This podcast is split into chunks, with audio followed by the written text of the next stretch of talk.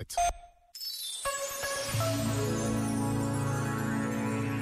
A honestidade pode ser uma qualidade rara, mas sem ela as relações entre as pessoas e a economia desvirtuam-se.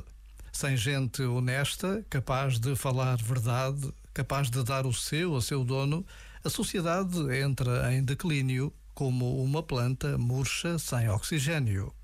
Hoje está mais que provado. Se houvesse mais honestidade nas sociedades modernas mais desenvolvidas, as crises não seriam o que são. Este momento está disponível em podcast no site e na app.